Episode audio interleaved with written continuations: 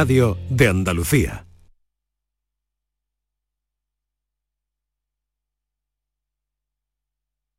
¿Hijos ya necesitan un ordenador para cada uno? ¿O quizás alguno ya empieza la universidad? ¿Habéis encontrado el amor y buscáis un nidito? En Cofidis sabemos que dentro de una vida hay muchas vidas y por eso ahora te ofrecemos un nuevo préstamo personal de hasta 60.000 euros. Cofidis, cuenta con nosotros.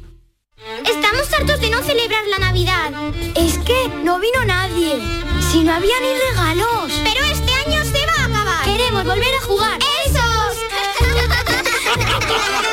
Porque todos queremos volver a jugar. ¡Vuelve la Navidad! ¡Vuelve a tiendas MGI! En cofidis.es puedes solicitar cómodamente hasta 60.000 euros. 100% online y sin cambiar de banco. Cofidis, cuenta con nosotros. ¿Existe algo más valioso que el tiempo? Pues no. Por eso, esta Black Week Hyundai te lo regala. Porque si compras un Hyundai te ahorras muchos meses de espera para tener tu coche. Black Week de Hyundai. Lo quieres, lo tienes. Condiciones especiales para unidades en stock. Más información en hyundai.es. En Canal Sur Radio, por tu salud, responde siempre a tus dudas. Noviembre es el mes internacional de la salud del hombre, un sexo que aún no está del todo acostumbrado a ocuparse de su salud íntima, por lo que a menudo sufre con más intensidad problemas relacionados con la próstata y su salud sexual. Esta tarde en el programa, el prestigioso especialista en medicina sexual, doctor Natalio Cruz, nos acompaña para atender tus dudas y preguntas sin tapujos. Envíanos tus consultas desde ya en una nota de voz al 616-135-135. Por tu salud, desde las 6 de la tarde con Enrique Jesús Moreno. Súmate a Canal Sur Radio, la radio de Andalucía.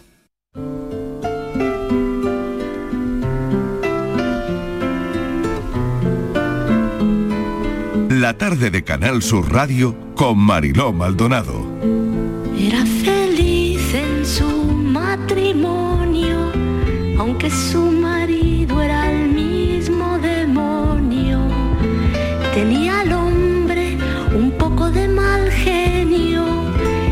se quejaba de que nunca fue tierno. Desde hace ya más de tres años recibe cartas de un extraño cartas llenas de poesía que le han devuelto la alegría. ¿Quién la escribía versos? Dime quién era. ¿Quién la mandaba flores por primavera?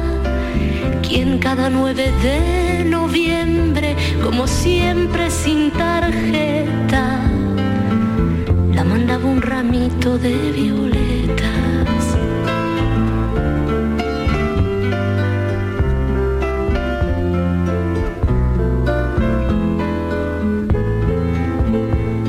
A veces sueña y se cómo será aquel que tanto la estima. Sería un hombre más bien de pelo cano, sonrisa abierta y ternura en las manos. No sabe quién sufre en silencio, quién puede ser su amor secreto y vive así de día en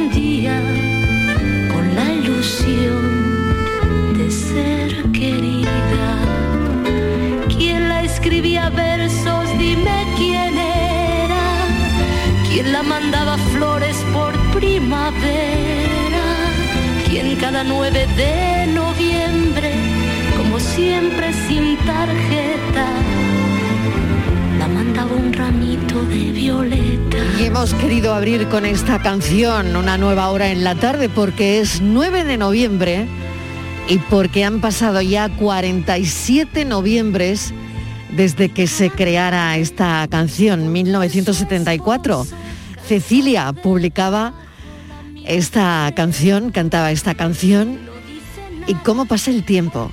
47 noviembres. feliz así de cualquier modo, porque él es quien la escribe versos, él su amante, su amor secreto, y ella que no sabe nada, mira a su marido luego calla. ¿Quién la escribía versos? Dime quién era. ¿Quién la mandaba flores por primavera? ¿Quién cada 9 de noviembre, como siempre sin tarjeta, la mandaba un ramito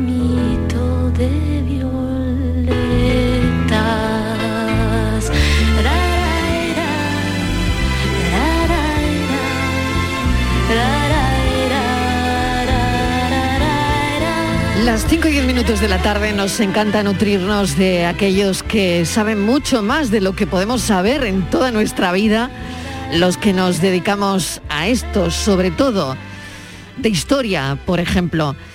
Vamos a recibir al Premio Nacional de Historia de este año, doctor de la Universidad de Córdoba, Antonio José Díaz. Profesor, bienvenido, gracias por acompañarnos. ¿Qué tal? Buenas tardes, bien hallado. Bueno, pues me encantaría saber qué se siente siendo un Premio Nacional de Historia. Comienzo a asumirlo solamente desde ayer, ¿eh? ha sido una absoluta sorpresa, yo creo que para, no solamente para mí, para más de uno. Bueno, eh, pero, pero y, qué siente? ¿Qué, qué- qué piensa, profesor? Que no sé, cómo, cómo, cómo fue, cómo se lo dijeron. Eh, esto lo supe directamente de, de- de boca del ministro. Eh, Recibo, me pilla trabajando delante del ordenador, recibo una llamada de un móvil, un número absolutamente normal y corriente, Sí. y me piden que me identifique, que permanezca a la espera que me pasan con el señor ministro de Cultura. Al principio he de reconocer que durante los primeros segundos estaba a la espera de encontrar una voz amiga y, y averiguar de dónde venía la broma.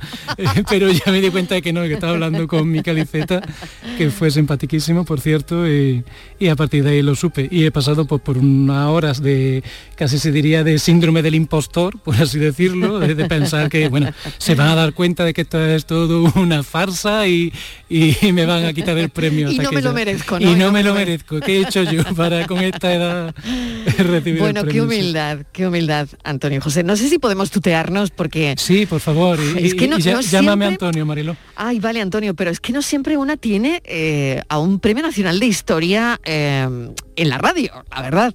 Y esto para mí es una, es una suerte, es una suerte para la Universidad de Córdoba, es una suerte para Andalucía y es una suerte para este país por, por tu talento, ¿no? Y eh, bueno, vamos a la obra porque mm, eh, bueno, este reconocimiento tiene mucho que ver con el mercado curial, bulas y negocios entre Roma y el mundo ibérico en la Edad Moderna. Oye, ¿qué te lleva a investigar sobre esto? Pues como todas las investigaciones surge precisamente trabajando, es decir, aquí la inspiración no pilla de repente, ¿no? Como el Espíritu Santo que baja eh, al escritorio, ¿no? Al despacho. Eh, investigando sobre otras cuestiones, empieza a encontrar en archivos contratos, eh, mm, escrituras de inversión de capital, en una cuestión muy rara. De, hecho, un- una realidad que directamente desconocíamos. Es como si de repente dentro de 500 años, pongamos por, por caso, empezando a mirar archivos de hoy día, empezamos a encontrarnos pues inversiones en, en compañías, acciones de bolsa, bonos del tesoro, y no sabemos nada de que existe este mercado de valores, la bolsa. Imagínate todo lo que explica o cómo interpretamos nuestra realidad sabiendo que existe la bolsa, por ejemplo, no solamente para cuestiones como pues bueno, sí, sube o baja las acciones de Iberdrola o de eh, una petrolífera, ¿no? Han traído y llevado ahora mismo. por claro. ejemplo, sino todo. ¿no? Eh, hasta lo que nos cuesta la fruta, ¿no? Cuando vamos a comprar en el día a día, pues eh, salvando la enorme distancia del tiempo, estamos hablando de hace siglos. Exactamente, hay que, hay que exactamente situar igual. a los oyentes en el tiempo. Eh, ¿De qué siglo estamos hablando? Esto es eh, un fenómeno que comienza a finales del siglo XV aproximadamente y que va a permanecer, va a durar hasta, depende del país, ¿no? Porque esto afecta a todo el mundo católico, pero digamos hasta el siglo XVIII, principios del siglo XIX, en que muda todo, ¿no? Cambia, cambia todo. Vamos a, si te parece, a explicarle a los oyentes, y creo que tú mejor que nadie, esto es un lujo, que nos pueda explicar que es una bula, eh, un premio nacional de historia. Una bula es un documento que... Eh, sellado, ¿no? Con plomo, sobre asuntos, bueno, pueden ser políticos, ¿no? O religiosos, en este caso, em, con un sello papal. Exacto, de hecho es precisamente por ese sello por el que lo llamamos bula. Eh, se utiliza para validar esos documentos, para hacerlos oficiales, pues también había falsificaciones y demás, como podemos imaginar, eh, porque es un instrumento legal. Se utiliza una pequeña bolita, normalmente de plomo, más raramente de oro, que se prensa en una matriz, algo así para que los que no oigan lo entiendan, algo como parecido a un cascanueces, digamos.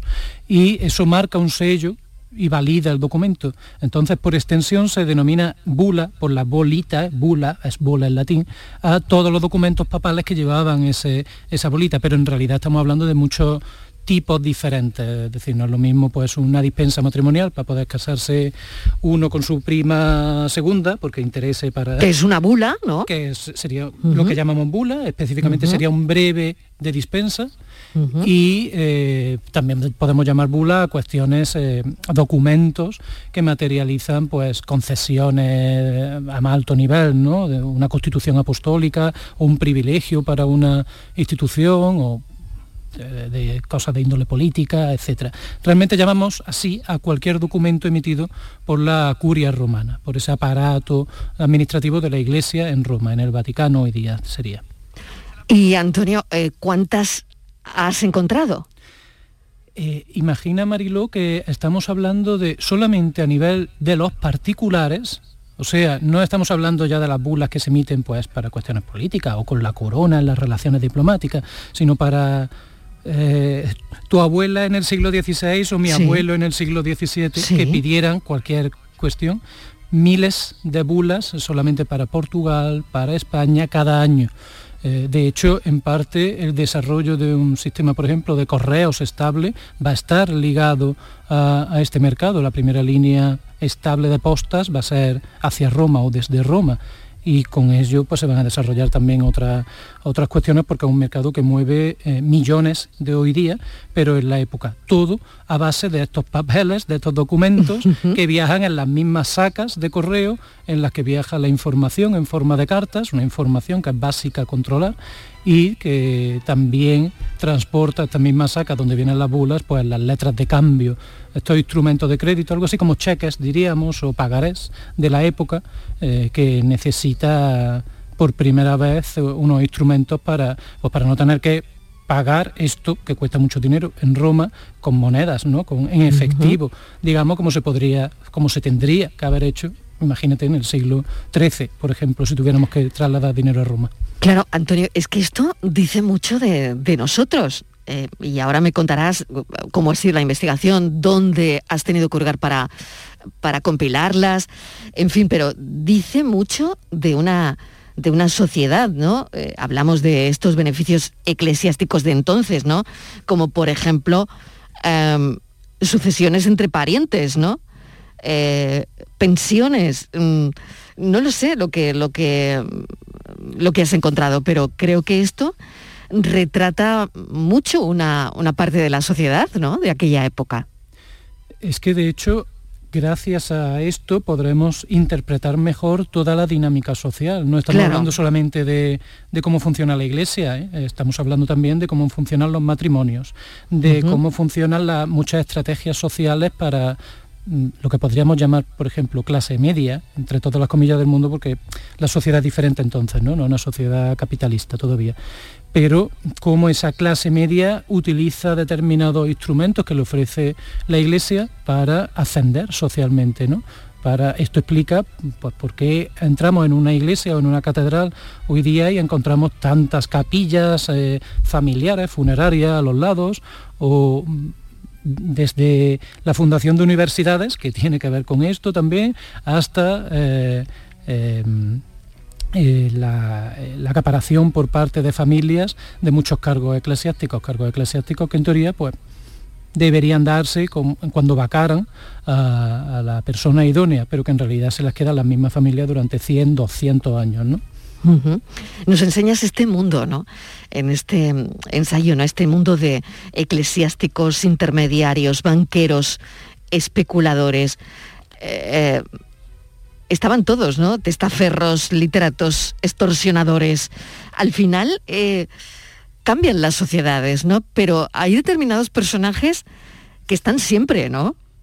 Sí, totalmente, sobre todo este, no hay nada nuevo bajo el sol, ¿no? Esto lo sabemos ahora que es nuevo, ¿no? Para nosotros, pero sí. todo el tema de burbuja especulativa que claro, claro, claro. Eh, porque eso es lo que trasladas, ¿no? Eh, totalmente, ¿no? Eh, también incluso, ¿no? un, fenómeno, o incluso el papel de, las monarquías ibéricas, ¿no? que tuvieron una trascendencia social, económica y cultural brutal, ¿no? Pero que, bueno, también eh, te metes ahí, ¿no? Claro, es que ten en cuenta que mm, ellos son perfectamente conscientes de lo que pesa un mercado internacional como este. Entonces, pensar que no entra la política, el Estado ahí, pues sería como si hoy eh, el gobierno de España no, no, estuviera al tanto de si sube o baja la prima de riesgo y, los bonos basura se mueven de tal o de otra manera. ¿no? Y en este sentido, pues la, la corona española va a desarrollar toda una estructura paralela a la diplomacia, aparte de la embajada, digamos, con especialistas allí en Roma para la salvaguarda de los eh, intereses españoles o portugueses, en el caso de Portugal, o lo mismo va a hacer la Corona de Francia, etcétera, etcétera. Y se va a utilizar como herramienta política también la existencia de este mercado. No olvidemos que es algo que, en fin, se acepta, pero que también se critica desde un punto de vista moral. Se están vendiendo, comprando, especulando con aspectos espirituales, no un mercado que mueva lana, especias, eh, telas, sino el que se mueve mm, esa gracia del Papa que te permite pues salvar algunas dispensas, prohibiciones, e, ese tipo de cosas. Y eso lo va a utilizar el Estado. Y en toda esta investigación, Antonio, ¿qué, te ha sorprendido más? Porque, bueno, hoy leía que el jurado elegía esta obra por ser una investigación cuidada, rigurosa, encima con un aire poético, que eh, eso yo creo que lo complica bastante más, que arroja luz y que nos acerca a una realidad poco estudiada y en ocasiones ocultada. Así que... Mm, hablando de en ocasiones realidad ocultada, eh, ¿Qué podrías contarnos en ese sentido y qué es lo que crees que podemos descubrir leyendo eh, minuciosamente esta obra, ¿no? Porque probablemente hay cosas que no sabemos y que nos descubra eh, pues esta investigación, ¿no? Claro, a mí lo que más me sorprendió conforme fui avanzando en la investigación fue ver, ser, empezar a ser consciente de Mm, lo cotidiano que es para las mujeres, para los hombres de, esa época, esta realidad. Mucho más que para nosotros eh, todos estos fenómenos de las grandes finanzas, que parece que llega la crisis de 2008 ¿no? y de repente tenemos aquí una epifanía y empezamos a descubrir que, se mueve todo este dinero a este nivel y que hay ese tipo de operaciones tan raras y fondos buitres y, todas esas cuestiones que descubrimos de repente. Para la gente de la época es algo sobre todo a cierto nivel, evidentemente, no estamos hablando del eh, pobre que no sabe lo que va a comer mañana, sino eh, eh, las personas, digamos, de nivel medio, bajo, mm, hacia arriba, hacia las élites, es algo totalmente cotidiano. Y cuestiones como la literatura del momento lo manifiesta. Y ahí hay un montón de reflejos que simplemente son señales que no hemos sido capaces de interpretar porque no tenían ningún sentido para nosotros. Eh, eh, es como, es un poco como cuando, yo recuerdo cuando aprendí a, conducir, estaba sacándome el carnet, y de repente sales de las primeras clases teóricas y todo eso que eran palos pintados por la ciudad, mobiliario urbano, de repente tiene sentido y te indica que eh, esto es una dirección prohibida o que aquí no se puede aparcar, ¿no? Pues de repente empieza a cobrar sentido un montón de eh, manifestaciones en la literatura, eh, de medidas políticas, de eh, factores económicos que empiezas a ver aquí y allá.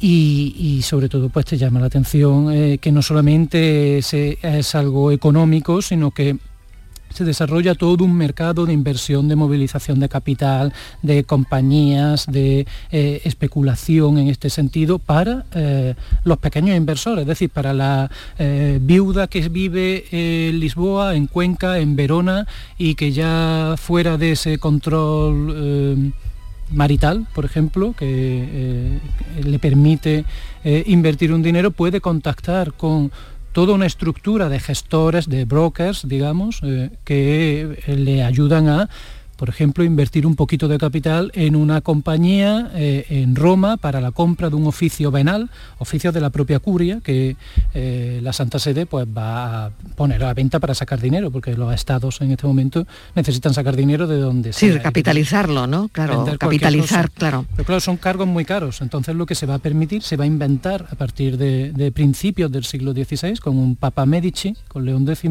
es eh, la posibilidad de crear compañía para que diversos socios inviertan capital y juntos puedan comprar este tipo de cargos eclesiásticos y eh, lo que generen se reparten pues, como dividendos entre, entre los particulares. Y aquí es donde van a poder participar, pues ya digo, un gran banquero florentino o una viuda de clase media de, de Sevilla. ¿no?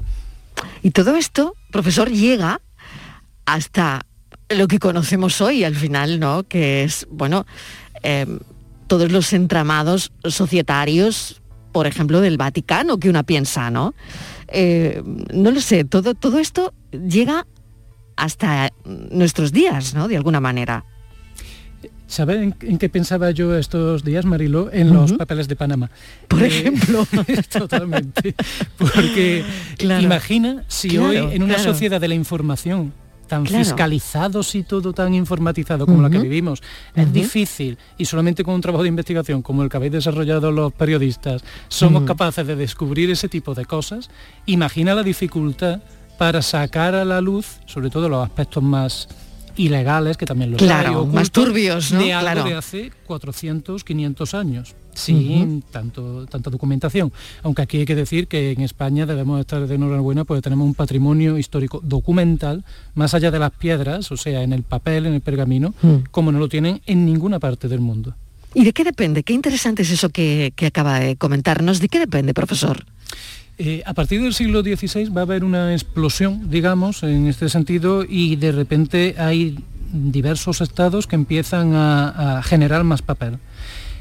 Un, ejemplo de esto es eh, la Santa Sede. De hecho, el, que el Archivo Secreto Vaticano, que ahora se llama Archivo Apostólico Vaticano, desde el último cambio de nombre del Papa Francisco, eh, tenga tanta, tantísima documentación, eh, se debe en parte a esto.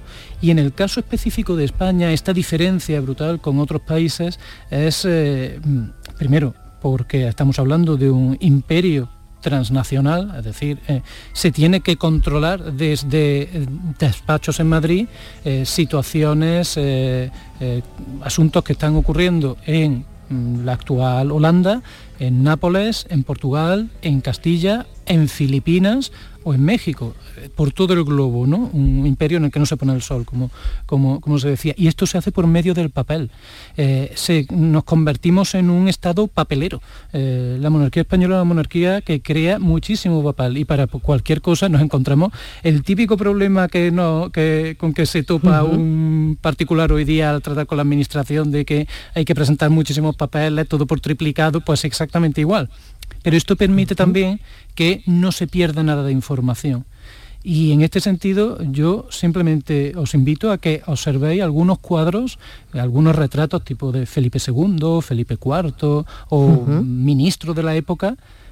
No nos vamos a encontrar ahí tanto esos símbolos de poder que nos encontramos en, en, la pintura de otros estados, la corona, el cetro, la capa de armiño, la espada. Nos vamos a encontrar siempre en la mano un papel porque el control de la información es algo fundamental para la monarquía española y lo van a tener muy claro.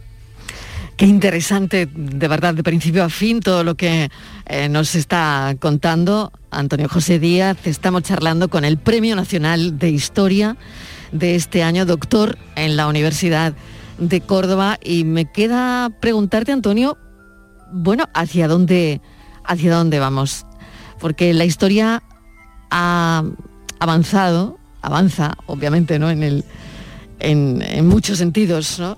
Pero ahora que tenemos los medios, la prensa, titulares tan apocalípticos, ¿no? Que acabamos de, bueno, no hemos salido de una pandemia, quién sabe si la sexta ola en Alemania, en, en fin, que todo está tan raro. ¿Hacia dónde va la historia? ¿Cómo se contará esto? ¿Hacia dónde vamos? Y yo sé que has coordinado un grupo de investigación que tiene que ver con sociedades, poderes e identidades, ¿no? Y que sigues vinculado como miembro integrado del Consejo Científico, eh, creo que es en la Universidad de Évora. Pero bueno, no lo sé, me gustaría que nos comentases hacia dónde vamos, desde el punto de vista de un historiador. Bueno, no sé si desde el punto de vista de un historiador o simplemente de un ciudadano lo que quería contestar, pero eh, creo que tenemos que tener claro que la historia no se repite, eso es una idea falsa. Sí que es cierto que, bueno, pues eh, conociendo de dónde venimos y, lo que ha pasado, interpretamos, analizamos mejor nuestro presente y lo que somos hoy y por qué pasan las cosas que pasan o, o las relaciones de poder que existen en nuestra sociedad. Pero no perdamos de vista que lo que se ha ido consiguiendo no es fruto de un progreso, digamos, que tiene que ir para adelante siempre. Los derechos hay que batallarlos día a día, igual que, que se avanza en algunas cuestiones sociales, podemos ir para atrás. Así que cuidado con esto porque quizás se detectan desde hace ya unos años unas ciertas tendencias más... Eh, eh, digamos, negativas en este sentido a nivel global, ¿eh? no hablo de, de, España afortunadamente, sino a nivel global, un poquito más eh, de reacción, pero bueno, eso también es lógico, eh, hay, hay tendencias ¿no? a lo largo de, la historia, pero eh, no se repite y no, y no es, una, un, no es un, destino manifiesto hacia el que vayamos, los, derechos hay que estar defendiéndolos día a día. 20.000 euros de dotación tiene este premio nacional ¿qué, va a hacer con los, ¿qué vas a hacer con los 20.000 euros? ¿Lo has pensado ya? Marilo, me enteré por una llamada de un periodista esa, tarde, no tenía ni idea, claro, como, tampoco tenía idea de que iba a participar allí bueno, bueno. Pero, en fin, bueno, cuando los vea en la cuenta corriente, pues, pues ya, veremos. Ya veré lo que, lo que hago. Ya veremos, ya veremos. Ni, lo he pensado, la verdad. Bueno, algún viaje probablemente. Sí, seguramente. llevo dos años, se dice pronto, pero llevo dos años, no sin vacaciones, sin conocer un fin de semana. Claro. Y por último, quería preguntarte esto. ¿Qué, se deja por el camino cuando uno se mete en una investigación como esta, ¿no? En una investigación que además, caramba, Premio Nacional de Historia, ¿no? Eh, ¿Deja uno muchas cosas de lado? Pues sí, dejas algunas cosas de lado, pero merece la hablo, pena. Hablo a título particular, evidentemente. Es que cuando Mm, para uno no es un trabajo, sino que es eh, su pasión, pues esas horas que echas en un archivo o investigando, buscando ciertos patrones en las bases de datos o desarrollando alguna fórmula eh, matemática que te ayude a hallar determinados valores, perdón, pues eh, es que no es tiempo que, de sacrificio, es tiempo de disfrute casi, de gozo. Entonces, pues, eh, más allá de la inestabilidad propia de la carrera investigadora, eh, que eso es una realidad que está ahí, pero en la que eh, afortunadamente en universidades como la de Córdoba ayuda bastante en ese sentido y apuesta por los jóvenes investigadores, más allá de eso, mm, es un disfrute. Y Antonio, desde siempre, desde pequeño, te apasionó la historia, porque me acaban de comentar, 38 años, ¿es posible? Sí. 38 años. ¿No es una edad joven para un premio nacional de historia? Creo que sí, de hecho estuve ya mirando, yo pensaba que debía de ser el más joven al principio, ya un periodista me comentó que no, que en 1990 don Francisco Comín, que estudiaba fraude y, fiscalidad y tal, tenía exactamente mi misma edad, 38 para 39. Pero no es, lo habitual. En absoluto no, es lo habitual.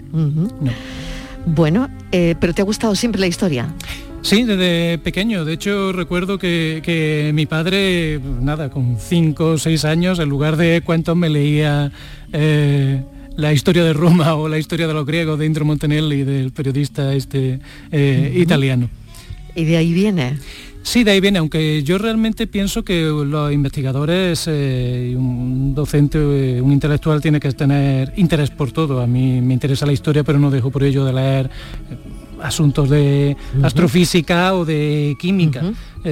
creo que debemos hacerlo todo así, ¿no? No hay abandonar un poquito esa división artificial del saber, ¿no? Enhorabuena de nuevo. Antonio José Díaz Rodríguez, doctor de la Universidad de Córdoba, galardonado con el Premio Nacional de Historia de España. Debe ser todo un orgullo y mm, que lo disfrutes muchísimo, de verdad. Enhorabuena. Gracias, Marilo. Es bueno para Córdoba, bueno para Andalucía y bueno para este país, gente que investiga, talentos como el tuyo. Gracias. Un placer. La tarde de Canal Sur Radio. La entrevista.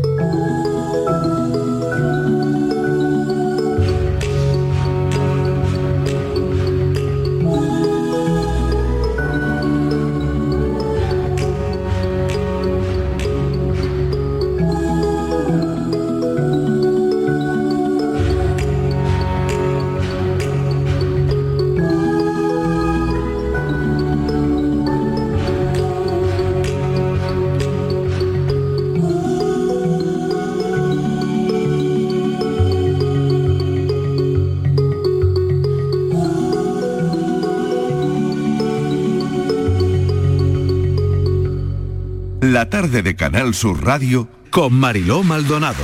También en nuestra app y en canalsur.es. Canal Sur Sevilla.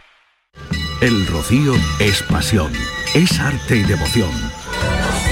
Del 30 de septiembre al 14 de noviembre, Jubilar Rocío. Exposiciones, conciertos y conferencias en honor a la Reina de las Marismas.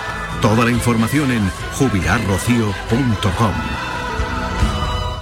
Vente a Dimarsa, ponte en mis manos y dile chao, dile chao, dile chao, chao, chao, empieza ya tu autoconsumo, nuestro petróleo es el sol. Di que sí, únete al cambio, dimarsa.es. Bienvenidos a Sacaba. Mil metros de electrodomésticos con primeras marcas. Grupos Whirlpool, Bosch y Electrolux. Gran oferta hasta fin de existencias en Sacaba. Lavadora secadora por 299 euros. Sí, sí, lavadora secadora por solo 299 euros. Y solo hasta fin de existencias. Solo tú y Sacaba. Tu tienda de electrodomésticos en el Polígono Store en calle nivel 23. Sacaba. ¿Quieres ver el partido de la selección española contra Suecia en la Cartuja? En Pelayo, como patrocinador oficial de la selección, te premiamos. Compra las entradas en las oficinas de Pelayo de Sevilla y te regalamos un balón de fútbol. Pelayo, hablarnos acerca. Todo caballo. El programa de Canal Sur Televisión ya tiene disponible su línea de productos oficiales, el polo, la bandolera y muchos artículos más que ya puedes adquirir de manera fácil y segura en la tienda del o llamando al teléfono 900-649-342. Entre en la tienda del o llama al teléfono gratuito 900-649-342. Repetimos, 900-649-342 y conoce los productos oficiales de Todo Caballo. Entenderlo todo de mi hipoteca. Lo firmo. Lo firmo. Que me lo expliquen sin compromiso. Lo firmo. Lo firmo. Y luego elegir con qué banco contratarla. Lo firmo. Hipoteca Sabadell. La hipoteca que incluye una cita con un especialista para que entiendas todo lo que firmas, incluso el precio. Pide ya tu cita en bancosabadell.com barra hipotecas. Vuelve Film Symphony Orchestra con su nueva gira Phoenix. Un apasionante espectáculo con el que resurgirás de tus cenizas. Un emocionante viaje musical a través de las mejores bandas sonoras de todos los tiempos. El Código Da Vinci, Gladiator, La Bella y la Bestia, El Señor de los Anillos y muchas más. Ya a la venta en filmsymphony.es.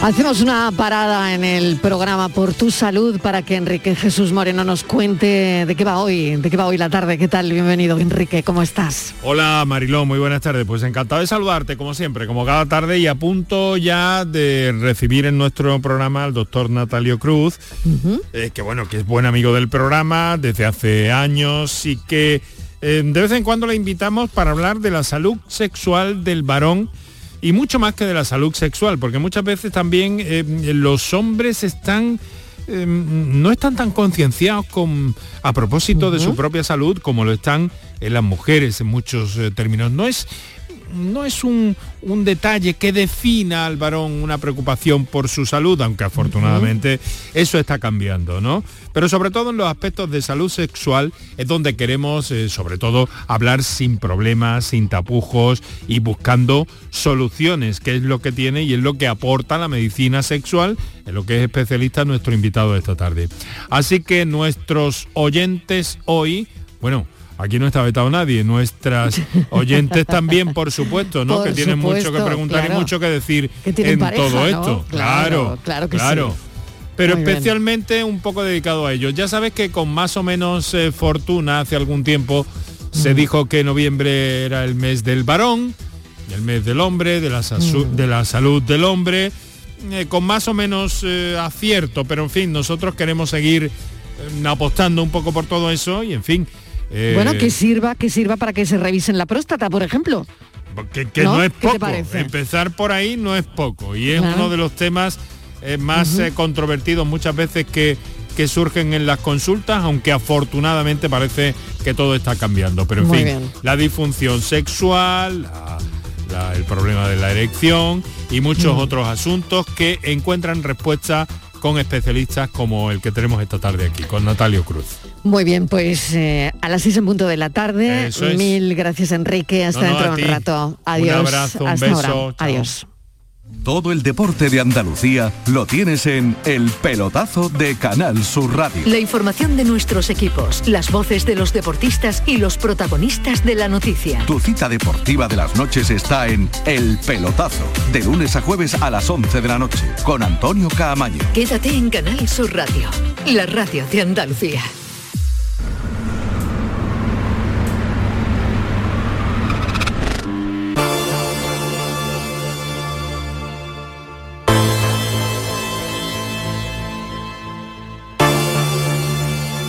La tarde de Canal Sur Radio con Mariló Maldonado. Estoy llorando en mi habitación.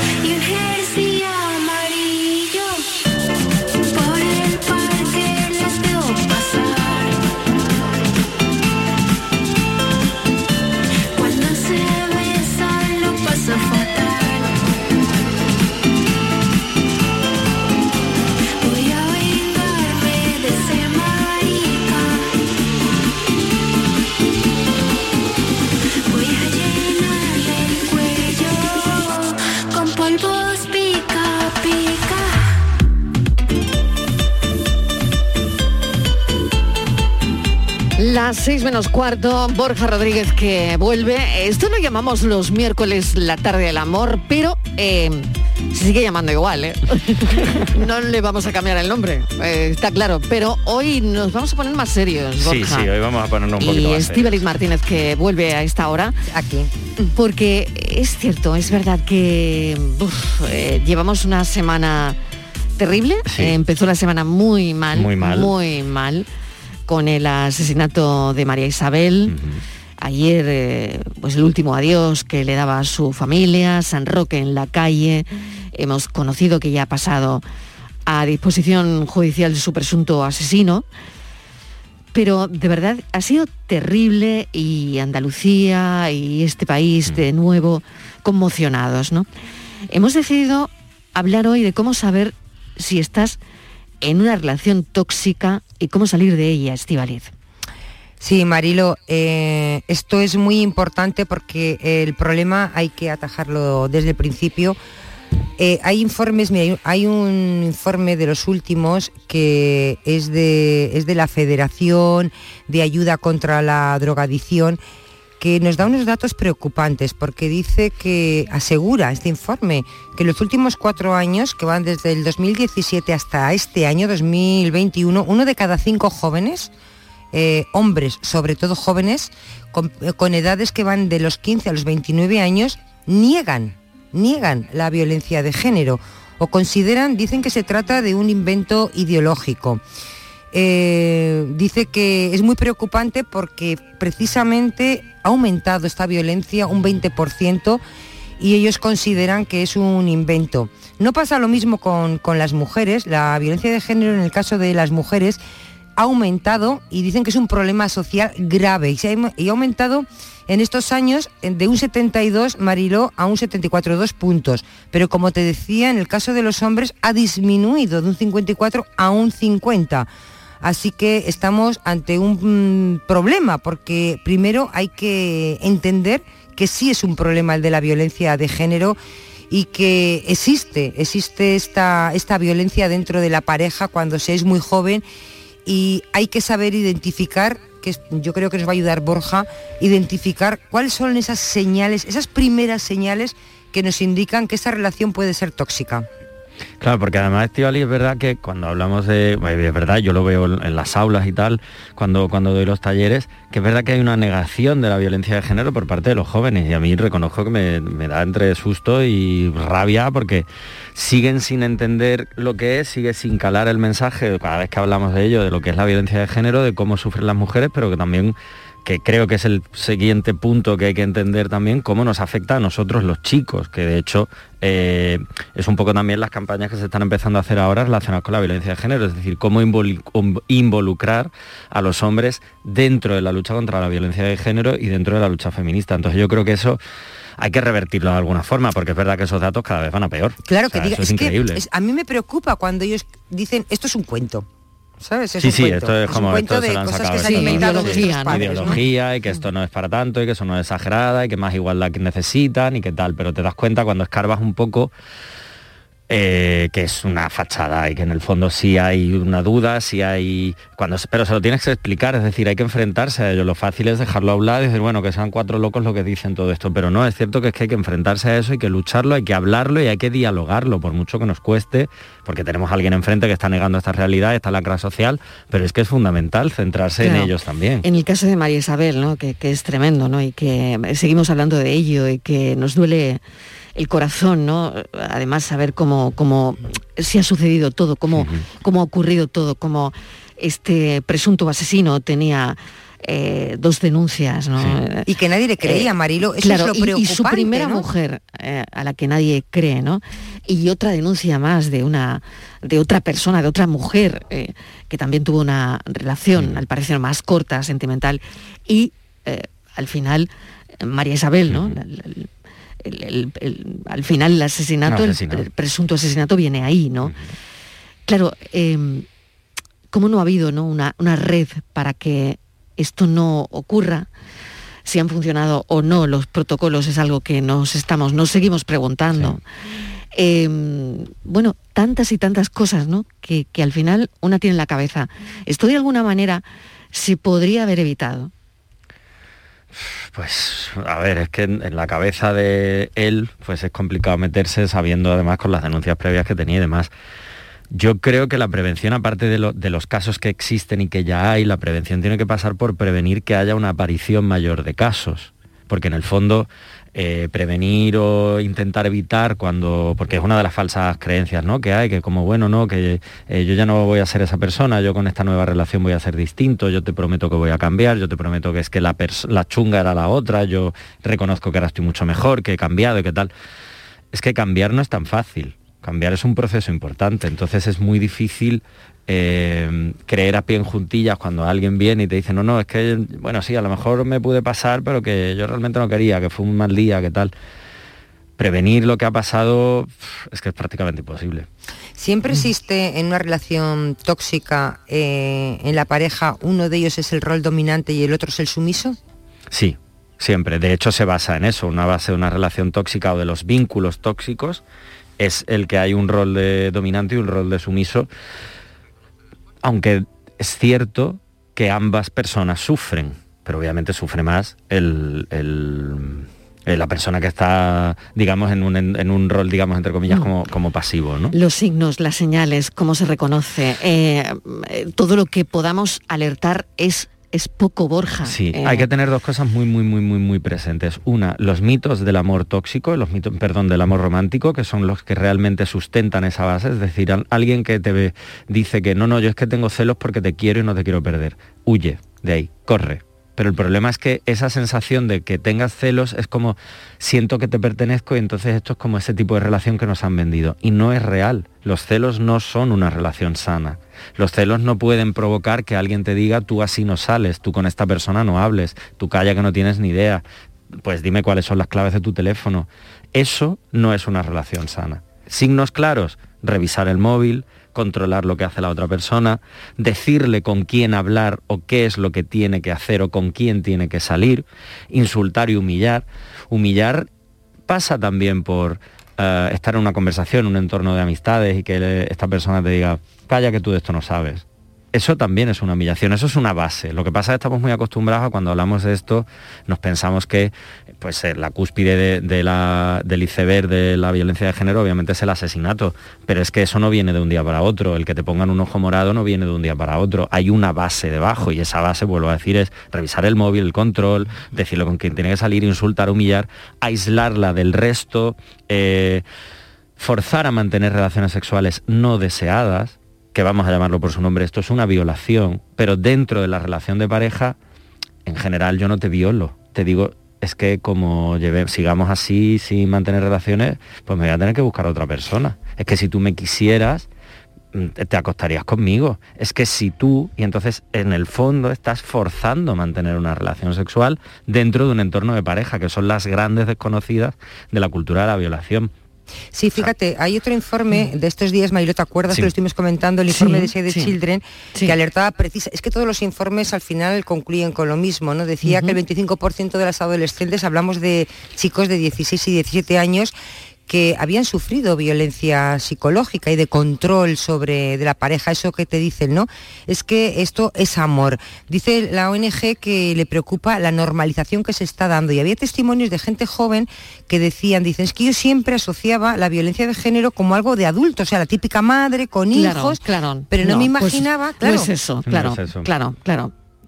No es eso porque además la violencia de género estamos viendo que cada vez se da antes, porque las relaciones adolescentes, que no perdamos del punto de vista que son relaciones pues muy intensas, muy del primer amor y muy eh, explosivas, están llevándose aparejadas a, una, a un control de esa persona a través sobre todo de redes sociales, de móviles. El móvil es peligroso, ¿verdad? El uso que estamos... Cuando te revisan el móvil. Exacto. ¿Eso es un signo ya?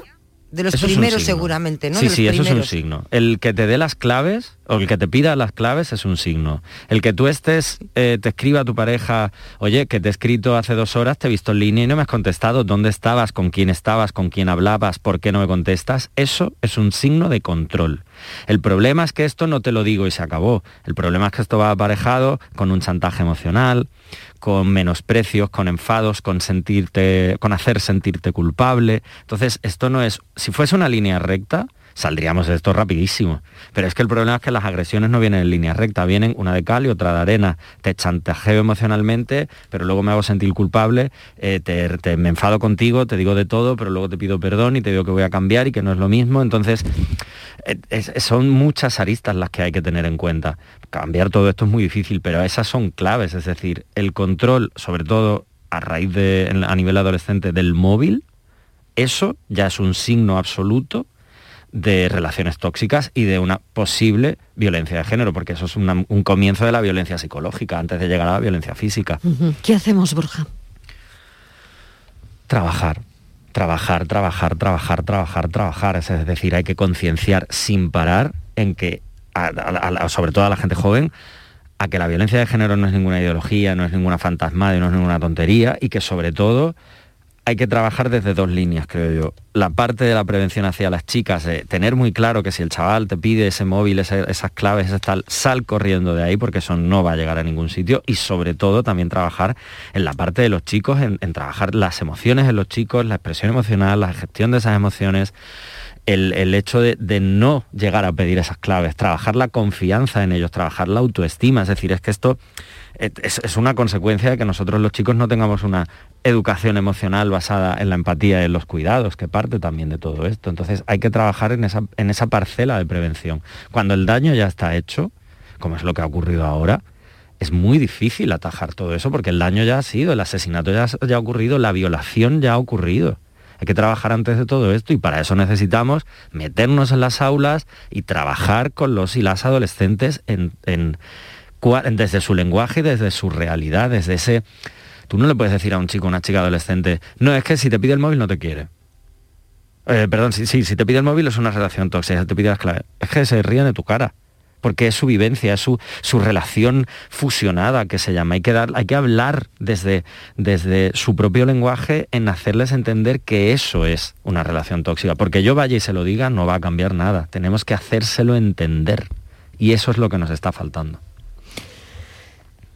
Gracias, Borja. No sé, Estivaliz, si tienes algo más. No. Tengo un minuto, pero No, que no, bueno, que hay creo que, que- lo hemos puesto sobre la mesa. no se puede normalizar Mm, algo que no es normal y hay que visibilizar, porque creo que lo que no, que no, que no lo sacamos a la luz, que lo vemos como eso, lo normalizamos, algo anormal. Se ha vuelto muy normal y ese es el problema, que se ha vuelto normal este tipo de relaciones y lo que tenemos que hacer es aislar ese tipo de relaciones y dar otras alternativas desde relaciones sanas, empáticas, positivas, desde el respeto, el consentimiento y la libertad. Trabajar, trabajar y trabajar. Ha quedado clarísimo. Borja Rodríguez, muchísimas gracias. Muchas gracias. Un beso. Besito. Estivaliz, hasta mañana. mañana. Adiós. Pensamos.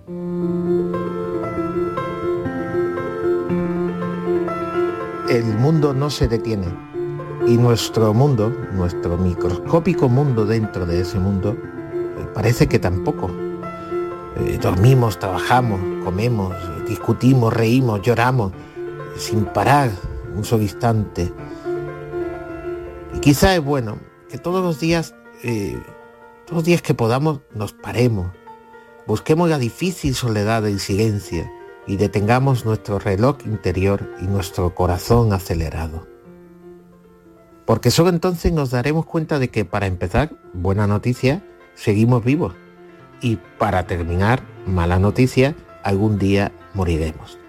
Y en mitad de todo ello, la pasión inútil, como diría Sartre.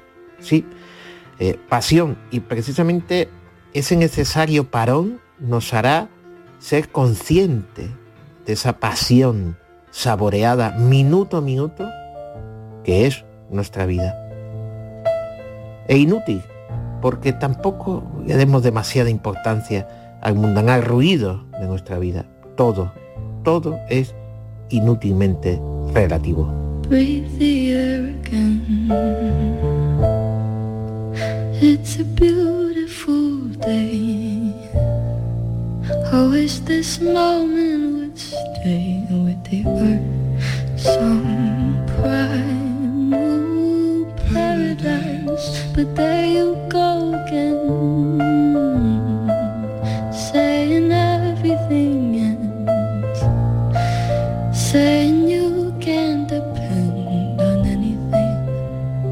Es el pensamiento del escritor Jaime Aguilera. El mundo no se detiene. Hoy hemos hablado también con el Premio Nacional de Historia hace un rato de este año, que es cordobés, y nos ha dejado un gran titular. La historia no se repite, ni las relaciones de poder. Lo que se ha ido consiguiendo es progreso, pero hay que seguir batallando. Y nosotros mañana seguiremos batallando desde aquí. Mañana seguimos contándoles la vida a las 3 en punto de la tarde. Adiós.